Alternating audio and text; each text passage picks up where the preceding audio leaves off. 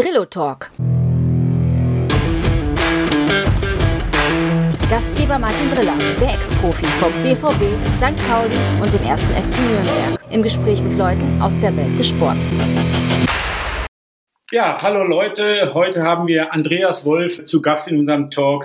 Spieler vom 1. FC Nürnberg, von Werder Bremen und von Monaco. Und mit ihm wollen wir heute sprechen über sein Leben, seine Karriere und das, was er jetzt macht. Hallo Andi. Ja, grüßt euch. Andi, schön, dass du Zeit für uns gefunden hast. Die Welt dreht sich ja im Moment etwas langsamer als sonst und da nimmt man sich die Zeit auch mal für sowas, für einen Talk. Erzähl mir ein wenig über das, was du jetzt gerade machst in dieser Zeit mit Corona. Ja, ich denke, so wie die meisten Leute erstmal zu Hause natürlich ausharren und die ganzen Beschränkungen, was die Regierung uns auflegt, natürlich so gut wie es geht umzusetzen. Ich habe eine Familie, drei Kinder und wir haben ja sehr viel zu tun, was auch schulische Aufgaben betrifft und natürlich auch den Kleinsten, der ist erst drei Jahre, den, oder vier, den müssen wir natürlich auch bespaßen. Also uns wird es nicht langweilig. Ja, da denke ich, da hast du viel zu tun und im Garten gibt es ja auch immer ein bisschen was zu arbeiten. Aber kommen wir jetzt nochmal zurück, wenn wir gerade schon von China sprechen, von deiner Kindheit. Irgendwann haben dich deine Eltern mal aus dem Haus geworfen, haben gesagt, der Junge muss auf den Fußballplatz oder zu irgendeinem Sport. Wie bist du eigentlich wirklich zum Fußball gekommen? Im Kindergartenalter wollte ich eher Pilot werden, was ich aber letztendlich dann schnell verworfen hatte. Wir hatten letztendlich nur einen Ball als Spielzeug. Ich bin ja, muss man dazu sagen, ich bin in Tadschikistan, ehemalige Sowjetunion, geboren und alle haben letztendlich auf der Straße gespielt und Dinge sich als äh, Spielzeug gesucht und zum Glück hatten wir Bälle. Mein Vater hat Fußball gespielt, mein Onkel und alle Cousins und und da war eigentlich das schon naheliegend, dass es irgendwann mal die Richtung geht mit der Kugel auf dem Platz. Wann bist du denn nach Deutschland gekommen? In welchem Alter? Mit sieben kurz vom achten Lebensjahr 1990 sind wir nach Deutschland gekommen als Spätaussiedler. So viel wie ich informiert bin, bist du in Ansbach ansässig geworden. Ist das richtig? Das ist in der Nähe von Nürnberg? Genau, wir sind erst in so ein Lager gebracht worden nach Nürnberg und dann irgendwann mal Richtung Ansbach. Danach haben meine Eltern umgeschult. Meine Mutter als Industriekauffrau, mein Vater war dann Kraftfahrer und irgendwann haben wir uns als Familie mit Opa, Oma, mein Onkel haben wir uns ein Häuschen genommen, alle gemeinsam in einem Haus und waren dann in der Nähe von Ansbach. Also schon immer große Familie, Familienmensch. Genau, richtig. Also ich war immer schon ein Familienmensch und meine Familie brauche ich. Ich meine, wenn irgendwas ist, ist immer natürlich das mein großer Halt oder es sollte auch von jedem sein, ist einfach die Familie. So ist es. Kommen wir nochmal zurück zum Fußball. Du hast dann irgendwann mit acht, neun Jahren in Deutschland angefangen, in Ansbach Fußball zu spielen? Genau, bei Ansbach-Eib habe ich dann irgendwann mal angefangen, Fußball zu spielen. Kam ich eigentlich so auf den Verein, dass mein Schulkamerad da gespielt hat und mich dann irgendwann mal mit dazugenommen hat und mich gefragt hat, ob ich da mit will, einfach mal ein Probetraining zu machen. Und hat mir dann auch recht viel Spaß gemacht. Da bin ich dann hängen geblieben und das war mein erster Verein Ansbach-Eib. Irgendwann nach drei, vier Jahren bin ich dann zur Spielvereinigung Ansbach und dann wiederum nach paar Jahren hat mich irgendwann mal der Club entdeckt. Ja, das ist ja so ein Thema. Der erste FC Nürnberg. Heutzutage werden ja viele junge Spieler, wie im Fall äh, Mokoko, mit 12, 13 Jahren mit viel Geld, mit Werbeverträgen gelockt. Er ist jetzt äh, mit einem Werbevertrag von 10 Millionen von Nike, von St. Pauli zu Borussia Dortmund gekommen. Wie ist das bei dir abgelaufen? Wie bist du zum ersten großen Verein gekommen, also zum größeren Verein, ersten FC Nürnberg? Ja, wie bin ich da hingekommen? Also ich musste. Ähm, ja, ich, ich möchte nicht hören mit dem Fahrrad, ja? ja, genau. Nein, ich habe irgendwann mal angefangen, in der Kreisauswahl zu spielen, dann Bezirksauswahl, also den klassischen Weg, dann über die Bayernauswahl habe ich mich dann aufmerksam gemacht für den Club. Die haben mich dann irgendwo gesichtet bei irgendeinem Turnier und haben mir dann angeboten, auch wiederum ein Probetraining zu machen. Und für mich war es natürlich eine große Sache. Ich kannte eigentlich nur die Ansbacher Vereine und die größere Stadt war Nürnberg und da war für mich immer der Club immer so erstmal natürlich unerreichbar und dann auf einmal war es ganz nah und da habe ich mich relativ gut angestellt im Probetraining und bin dann 97 in die B-Jugend gewechselt. Hört sich gut an, aber wie war das dann von Ansbach nach Nürnberg sind es glaube ich 60 Kilometer. Wie hast hast du das bewerkstelligt? Heutzutage werden die Spieler gleich mit, die jungen Spieler, 11, 12, 13 Jahre, äh, mit den ganzen Familien umgesiedelt. Äh, wie war das dann bei dir?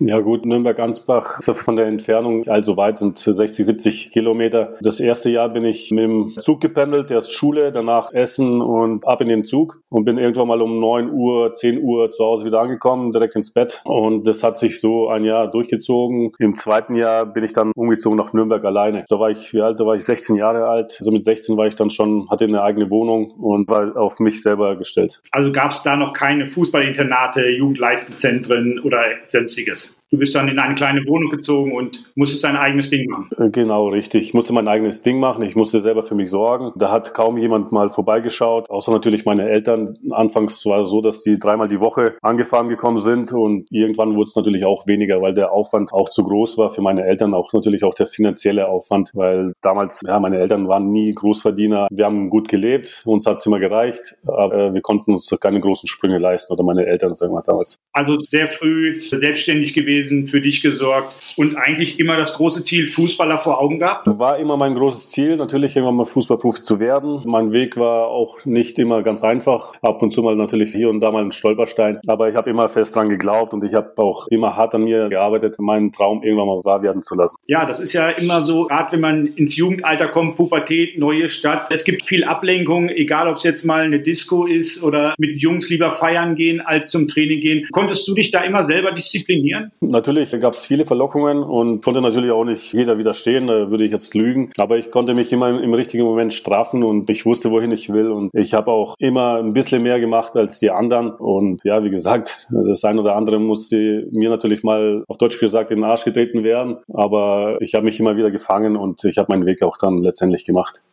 Ja, okay, das kann ich ein bisschen bestätigen, denn seit 97 äh, kreuzen sich ja eigentlich unsere Wege auch. Du bist als Jugendlicher nach Nürnberg gekommen und ich bin dort von St. Pauli nach Nürnberg gewechselt. Wir hatten da zwar noch keinen Kontakt, aber du hast dich dann ja in der Jugend relativ schnell und sehr gut entwickelt. Und ja, ich glaube 2000 haben wir uns dann zum ersten Mal glaub, beim Training getroffen. Ist das richtig? 2-1. 2-1, ja. Mein Gedächtnis ist nicht mehr so gut wie deins. Äh, nein, es war sehr interessant. Du bist ja als junger Spieler gekommen. Ich weiß, du hattest natürlich die falsche Position. Du musstest immer gegen mich spielen. War nicht so einfach für dich. Wie hast du diesen Sprung gesehen aus der Jugend? War es einfach im eigenen Verein, wo man schon Jahre ist, groß zu werden? Oder hättest du gedacht, du hättest einfacher gehabt, wenn du aus der A-Jugend irgendwo äh, anders hingegangen wärst? Tja, eine gute Frage. Ähm, letztendlich kann ich ja sagen, ich habe mich in meinem eigenen Verein durchgesetzt. Ich muss aber auch dazu sagen, ich war kurz davor zu wechseln, weil ich habe dann in der A-Jugend oder Ende B-Jugend oder zweites Jahr B-Jugend äh, war ich dann Nationalspieler. Und ja, es ging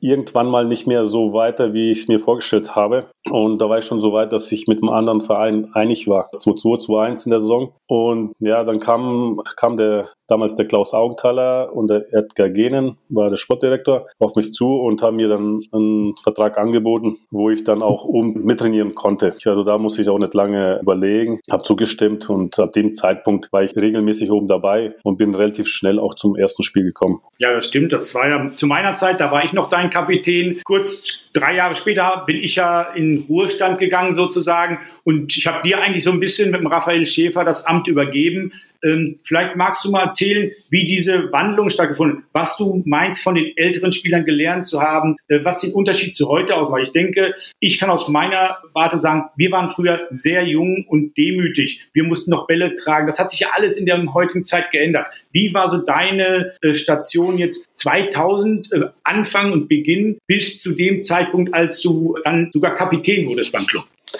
Ja, das haben wir auch versucht weiterhin so beizubehalten, dass äh, wenn junge äh, Spieler hochkommen, dass diese auch ihre Aufgaben haben und diese auch erfüllen. Und da waren wir auch äh, hinterher äh, mit dem Rafa Schäfer, mit dem Spielerrat. Das hat relativ gut geklappt, aber man hat es auch gemerkt, so Ende 2008, 2009, 2010, äh, so langsam geht es in diese flache Hierarchie, was man dann auch, glaube ich, aus der Nationalmannschaft dann auch gekannt hatte. Also ich denke mal so, vom DFB kam das alles so, man wolle so eine flache Hierarchie schaffen. Und das ist auf die Vereine übergegangen, mehr und mehr. Und so zum Ende hin meiner Karriere war das schon gang und gäbe, dass man so eine flache Hierarchie hinbekommen hat, wo jeder junge Spieler auch seine Ansprüche irgendwo gestellt hat äh, oder gesagt hat, ja, ich, ich trage diesen Ball heute nicht oder diesen Ballsack. Heute ist ein anderer dran. Und ich weiß nicht, ob es so der richtige Weg ist, weil eine gewisse Hierarchie muss es in jeder Mannschaft geben.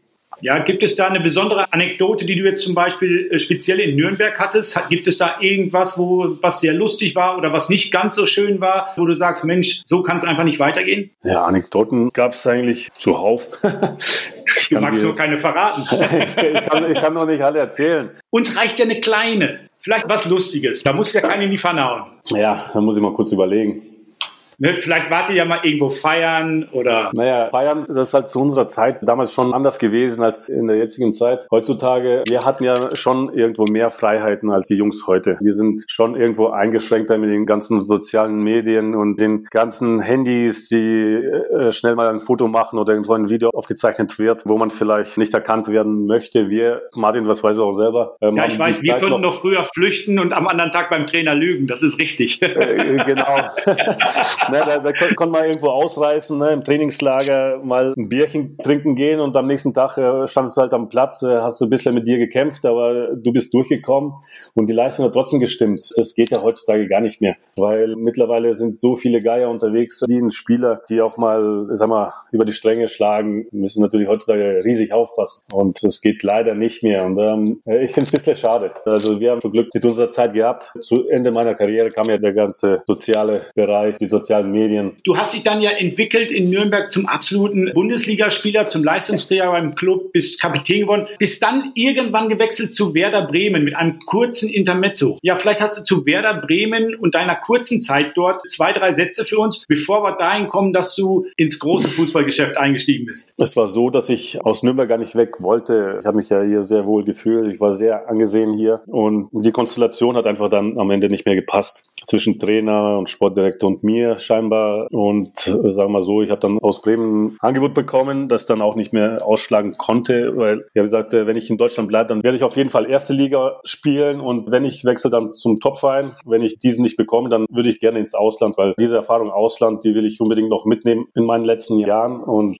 habe ich in Bremen unterschrieben. Die haben mich recht herzlich aufgenommen, äh, wurde in der Mannschaft auch gleich aufgenommen. Ich sollte direkt auch mit eine Führungsrolle übernehmen, da auch Mertesacker dann irgendwann mal zu Arsenal gegangen ist. Naldo war lange verletzt, irgendwann ist er zurückgekommen, haben wir die Innenverteidigung dann besetzt zusammen. Und es war ein schönes Jahr in Bremen. Ich hätte mir auch vorstellen können, dass ich da länger gespielt hätte, aber irgendwann im Winter ist dann ein Angebot reingeflattert aus Monaco. Da kannte ich den Sportdirektor, der war vorher bei Spartak Moskau, da hat er immer wieder versucht, mich aus Nürnberg loszueisen nach Moskau. Plus ich habe ihm immer wieder abgesagt, aber jetzt die letzten drei, vier Jahre hat er mir so ein Angebot gemacht. Einfach wirtschaftlich. Sportlich war es natürlich für mich dann ein Rückschritt. Aber es ging in die große, weite Welt. Monaco ist ja nun mal ein Fleck Erde, was besonders beliebt ist, was sehr bekannt ist, wo die High Society ist. Ist natürlich jetzt mal eine andere Stadt, ein anderes Dorf wie Nürnberg oder Bremen. Wie war dann die Verwandlung, ein AS Monaco, was die ganze Welt kennt, da dann zu spielen? Ja, natürlich. Ich habe schon AS Monaco gekannt, auch vorher, wie die auch damals Anfang 2000er im Champions League Finale standen gegen Porto, glaube ich. Sag was, wenn ich falsch liege. Macht nichts, finden wir noch raus. ja, natürlich. Es war ein Riesenverein. Viele sehr, sehr gute Spieler sind aus diesem Verein rausgekommen. Sehr, sehr große Spieler haben da gespielt. Weltstars kann man auch wirklich sagen. Das ist ja auch so der Wandel. In Nürnberg hast du mit Bundesligaspielern zusammengespielt. Werder Bremen dann ein Jahr, wo schon viele Nationalspieler zu dem Zeitpunkt dann auch dabei dabei waren. Und dann kommst du wirklich zum AS Monaco, wo wirklich Topstars, die auf der ganzen Welt bekannt sind oder auf der ganzen Welt für ihre Länder spielen, da dann zu spielen, ich glaube, das muss doch ein tolles Gefühl gewesen sein. Ja, natürlich. Wir waren im Trainingslager in der Türkei mit Werder Bremen. Dann ist das Angebot reingekommen und ich habe mir wirklich lange Gedanken gemacht, bis ich da zugesagt habe. Ich habe erstmal mit meinen Eltern, also mit meiner Familie gesprochen, mit meiner Frau. Wir haben da uns jetzt gerade erst eingelebt in Bremen und wir haben uns sehr wohl gefühlt in Bremen. Aber Monaco hatte natürlich, muss man auch dazu sagen, Monaco hat zu diesem Zeitpunkt auch Probleme gehabt. Die waren in der zweiten Liga, waren letzter. Die hatten, glaube ich, damals neun Punkte zum rettenden Ufer nach der Vorrunde. Also ich bin da auch schon ein Risiko eingegangen, sportlich gesehen. Für mich dann letztendlich doch ein Rückschritt aus der Bundesliga. Wir waren damals mit Bremen, glaube ich, auf dem vierten Platz in der Vorrunde, äh, waren gut unterwegs und gesagt, wenn ich einen Rentenvertrag bekomme und nochmal dieses Abenteuer Ausland mitnehmen kann, muss ich dieses Angebot annehmen. Und danach bin ich irgendwann mal zum Alofs gegangen, zum Schaf, habe mit den beiden gesprochen, ob es möglich wäre. Ich habe so ein Angebot hier aus Monaco vorliegen und ähm, das wäre meine letzte Station. Danach glaube ich nicht, dass ich irgendwo noch weiter Fußball spielen werde. Also war es dein Wunsch, diese Aufgabe nochmal zu nehmen, obwohl du erst ein Jahr in Bremen warst? Ich war nicht mal ein Jahr, ich war ein halbes Jahr in Bremen. Ah, okay. Ich bin dann äh, im Winter, Januar, Ende Januar bin ich dann nach Monaco gewechselt. Und ich muss wirklich sagen, und ich bin sehr, sehr dankbar äh, gegenüber Schaf und Alofs, dass sie mir diese Möglichkeit auch gegeben haben. Also wir hatten damals auch Probleme in der Innenverteidigung, die hätten sagen können, ich habe auch wirklich gesagt, wenn ihr mich braucht, ich bleibe da, ich sage sofort ab. Aber da hat Alofs zu mir gesagt, wir haben zwar ein bisschen Probleme in der Innenverteidigung, wir würden auch dich da behalten, aber wir haben das damals auch beim, bei Miro Klose gemacht. Wir haben ihm keine Steine in den Weg gelegt und wenn es dein letzter Vertrag, wo du auch noch mal ein bisschen was verdienen kannst, legen wir dir keine Steine in den Weg. Wir geben dich frei. Natürlich äh, ist dann auch eine gewisse Ablösesumme geflossen. Die natürlich etwas anders war als die heutigen Ablösesummen, gehe ich mal von aus. Natürlich, also das, das kann man gar nicht vergleichen. Und die habe ich auch ganz alleine aushandeln müssen oder habe ich es auch äh, ausgehandelt. Ja. Also ich bin da äh, Werder Bremen sehr dankbar für diese Erfahrung und natürlich auch dann die Erfahrung in Monaco. Du hast dann wie viele Jahre in Monaco gespielt? Zwei und drei Viertel, also knapp drei Jahre war ich in Monaco. Wir sind aufgestiegen, dann hat Invest Tor damals ist er ja eingestiegen, als ich da hingewechselt bin. Sonst hätten sie ja das gar nicht leisten können. Kurz vor Weihnachten ist der Investor, glaube ich, der Oligarch äh, Rivalurev eingestiegen und hat diesen Sportdirektor aus Spartak Moskau nach Monaco geholt und die haben jetzt dann in der Winterpause diese Mannschaft aufgebaut, die letztendlich in die Ligue A aufgestiegen sind. Da hattest du ja noch ein Jahr, ein Jahr oder zwei Jahre in der ersten Liga in Frankreich? Ich hatte dann ein Jahr, hatte aber noch ein Jahr Vertrag. Und hast dann dort aufgehört äh, aus Verletzungsgründen? Ja, weil ich mehr auf der Bank also auf der Britschen gelegen bin, habe ich behandeln lassen, als ich dann letztendlich auf dem Platz stand. Und aus meiner Sicht hat es dann äh, einfach keinen Sinn mehr gemacht, noch ein Jahr weiterzumachen. Und wir haben uns mit Monaco geeinigt. Das lief alles perfekt über die Bühne. Und zu gleichen Zeitpunkt habe ich dann ein Angebot aus Nürnberg wieder bekommen, vom Club, als Co-Trainer zu arbeiten bei den Amateuren unter Roger Prinzen damals. Und äh, habe ich zugesagt. Wir hätten uns auch vorstellen können, dort zu bleiben, in der Nähe von Monaco. Aber wir haben gesagt, unsere ganze Familie, unsere ganzen Freunde sind in Deutschland, in Nürnberg wir gehen nach Hause und ich nehme das Angebot aus Nürnberg an als Co-Trainer und bilde mich dann weiter, bilde mich aus zum Trainer. Da kommt dann wieder der Familienmensch Wolf durch und da schließt sich eigentlich der Kreis wieder in Nürnberg. Du lebst ja jetzt auch wieder in Nürnberg. Eine Frage, wenn du jetzt zurückdenkst und du hättest jetzt einen Sohn, einen zehnjährigen kleinen Andy Wolf, was würdest du dem raten? Also sozusagen, wenn ich mein Leben nochmal leben könnte. Ja, was würdest du einem zehnjährigen Andy Wolf mit deiner Erfahrung als großer Andy Wolf äh, an die Hand geben, was er hätte anders machen können oder was? Naja, ich bin ja einer, wenn ich mich wohlfühle, ich bin auch eine ziemlich äh, treue, treue Seele. Also da braucht es schon viel, dass ich dann irgendwo weggehe. Ähm, mich hat es ziemlich lange beschäftigt, äh, zum Beispiel als ich vom Club weggegangen bin und dann denke ich immer wieder drüber nach, wäre ich doch nicht lieber geblieben. Aber letztendlich habe ich so viel Erfahrungsschatz sammeln können und dürfen. Also letztendlich hatte ich ja nicht viele Vereine, aber zumindest mit Bremen und Monaco trotzdem sehr, sehr schöne Erfahrungen gemacht. Ich würde vielleicht einem Zehnjährigen, würde ich immer sagen, Spaß haben, Spaß haben an, an dem, was du tust. Und wenn der Spaß irgendwo verloren geht, dann macht das für mich keinen Sinn. Und solange man Spaß hat, immer einen Schritt mehr tun als die anderen. Ja, und wie der Weg dann verläuft, das kann man schwer sagen. Aber äh, man muss natürlich immer an sich arbeiten, immer einen Schritt mehr machen als der andere. Der eine hat mehr Talent, der andere weniger. Und der, der weniger Talent hat, macht meistens auch mehr und wahrscheinlich auch mehr aus sich als der mit mehr Talent. Ja, wenn ich das so höre, höre ich einen glücklichen und zufriedenen Andy Wolf. Jetzt bist du 37. Was machst du jetzt in Nürnberg? Äh, bist du involviert beim ersten FC Nürnberg? Wie sieht deine Zukunft aus? Möchtest du dich noch mehr einbringen beim ersten FC Nürnberg? Möchtest du in den Profibereich als Funktionär, als Trainer? Wie sind da deine Zukunftsaussichten? Naja, ich habe meinen B- und A-Schein dann äh, zu diesem Zeitpunkt gemacht, als ich Co-Trainer in Nürnberg war. Und dann habe ich mir ein Jahr Auszeit genommen, einfach mal Zeit für Familie zu nehmen und diesen Ablauf einfach mal zu durchbrechen, diesen fußballerischen, was man natürlich hat, unter der Woche trainieren, am Wochenende unterwegs. Ich wollte einfach meine Kinder auch äh, genießen, wo das die Zeit oder die Jahre irgendwo so ein bisschen abgegangen ist. Und ähm, in dem Jahr konnte ich mir auch Gedanken machen, was mache ich als nächsten Schritt. Und dann habe ich mich entschieden, ja, vielleicht will ich irgendwann mal so in die Sportmanagement-Richtung gehen. Habe dann nachdem ja eine Ausbildung angefangen zum Sport- und Fitnesskaufmann, also kaufmännische Ausbildung. Und ähm, jetzt stehe ich kurz vorm Abschluss und jetzt müssen wir schauen. Also ich bin jetzt seit knapp einem Jahr wieder beim Club, beim ersten FC Nürnberg bin da im NLZ tätig und jetzt werden irgendwann mal dann Gespräche anstehen, wie es dann weitergeht. Und ich habe auch nebenbei ein Startup gegründet mit einem Freund und deswegen haben wir auch diesen Podcast jetzt mit Disome. Ja, ich bin froh, wie es gerade läuft und ich bin gespannt, wie es dann auch mit meinem Verein, mit dem Club, vor allem jetzt in der Situation mit Corona dann weiterläuft oder nicht nur bei uns beim Club, sondern allgemein in der ersten, zweiten und dritten Bundesliga. Das wird für viele eine große Herausforderung sein und da müssen wir natürlich alle schon ein Stückchen mit mit anpacken und jeder muss für seinen Verein da sein und irgendwo auch ein bisschen mit anpacken. Ja, jetzt hatten wir gerade den zehnjährigen Andy Wolf, jetzt bist du immer noch 37. Wie siehst du denn dann den 67-jährigen Andy Wolf? Immer noch daheim in Nürnberg oder wieder in der großen, weiten Fußballwelt im Management oder oder auf der Trainerbank. Wie könntest du dir das vorstellen? Wenn ich mir was wünschen könnte und oder wenn ich mir was erträume, dann natürlich hier mit meinem Verein zu Hause am besten mit 67 in einer führenden Position und mit dem Verein sehr guten Erfolg gefahren zu haben und dann irgendwann das vielleicht an gute Leute weiterzugeben, die das einfach weiterführen. Das wäre irgendwo mein Traum, mein Wunsch und ich mich mit 67 zurücklehne und sagen kann, das haben wir hier geschafft und jetzt kann ich so langsam abtreten.